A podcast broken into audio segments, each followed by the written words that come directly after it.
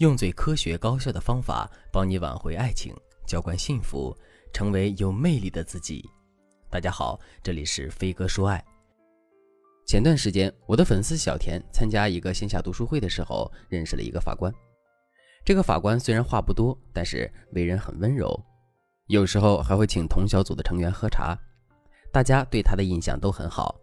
小田在见识了男人的风度翩翩之后，被他给迷住了。于是小田和我说：“老师，我很想让他知道我的心意，但我觉得他身边优质女孩太多了，我自卑到不敢和他单独说话，我快被自己的单相思折磨死了。”其实小田本身也不差，他是学医药的，现在在一家制药厂担任一个研发小组的组长，收入丰厚，已经在成都买了房。在外人眼里，小田已经很成功了。可是，在小田内心深处，却一直认为自己很失败，因为他今年已经二十八岁了，恋爱经验竟然为零。为什么会这样呢？小田曾经告诉我：“老师，我的家教特别严格，高中之前我基本上没有和男孩子说过话。大学以后，为了父母的心愿，一直在准备考研。读研之后，为了出成果，基本上没有什么属于自己的时间，所以我在感情方面就是个低能儿。”我听了小田的成长经历，很心疼她。我知道很多家教比较严或者是性格怯懦的女孩子都不擅长和男人打交道，她们从小就被教导要好好学习，不要把心思放在别处，所以她们从小习惯了回避异性，所以不太会谈恋爱。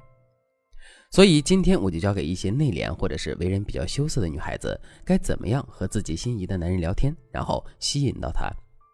当然，吸引男人不只靠聊天。还有很多其他因素影响他对你的感觉。如果你想全方面让自己充满魅力，可以添加微信文姬零三三，文姬的全拼零三三，我们会帮你紧紧抓住幸福。第一个技巧反差法，反差法有两个层面的含义。第一个层面是制造你本人的反差，第二个层面是制造前后态度的反差。第一个层面就是展示你性格上的反差。如果你像小田一样内敛，那你的微信里最好存几个可爱的表情包。关键时刻你说话时加的表情包越可爱，和你本人平时给人的印象越不同，你就越容易引起别人的联想。第二个层面是制造前后态度的反差，比如在开读书会的时候，小田为了吸引男人的注意，特地引用了和男人完全不同的观点，在小范围内引发了一些讨论。男人当然也参与其中，这是男人第一次注意到小田的锋利。等私下的时候，小田又会给男人发微信说：“在吗，小哥哥？我今天又想了一下你的观点，觉得你说的很有道理啊。可能是我们女性太感性，所以看问题的维度不太一样。”在两个人短暂的讨论之后，小田装作被男人折服的样子，立刻说道：“天哪，你真是太厉害了！我才明白你的意思。我突然发现你思考问题很有深度，我暂时真的是达不到你的水准呀。”然后发一个冒着星星眼的小猫表情包。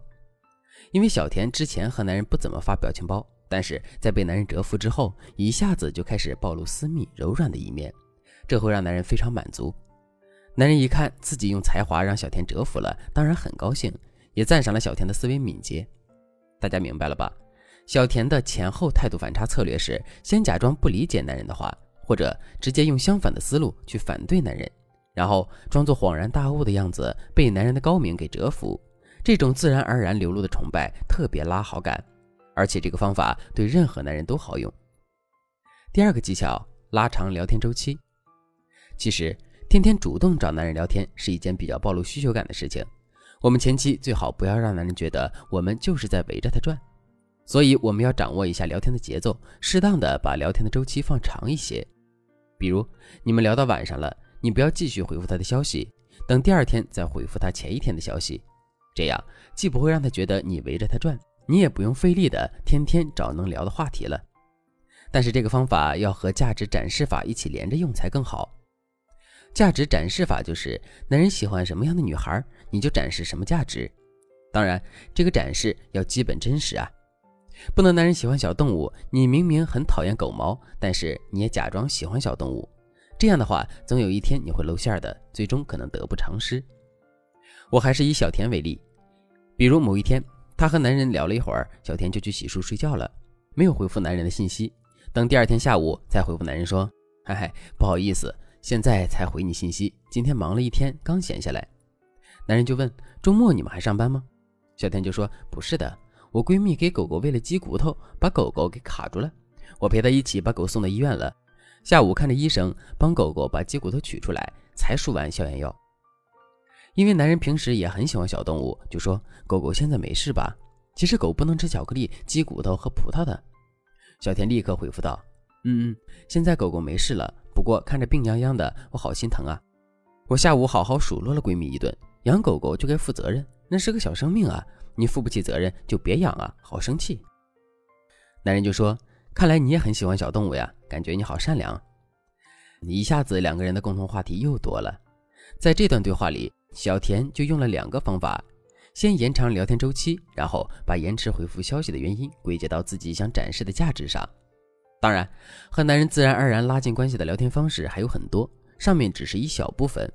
如果你不知道该怎么和男人聊天，让他被你吸引，赶紧添加微信文姬零三三，文姬的全拼零三三，我们会有专业的咨询师手把手教你恋爱通关秘诀，让你尽快收获幸福。好了，今天的内容就到这里了。我们下期再见。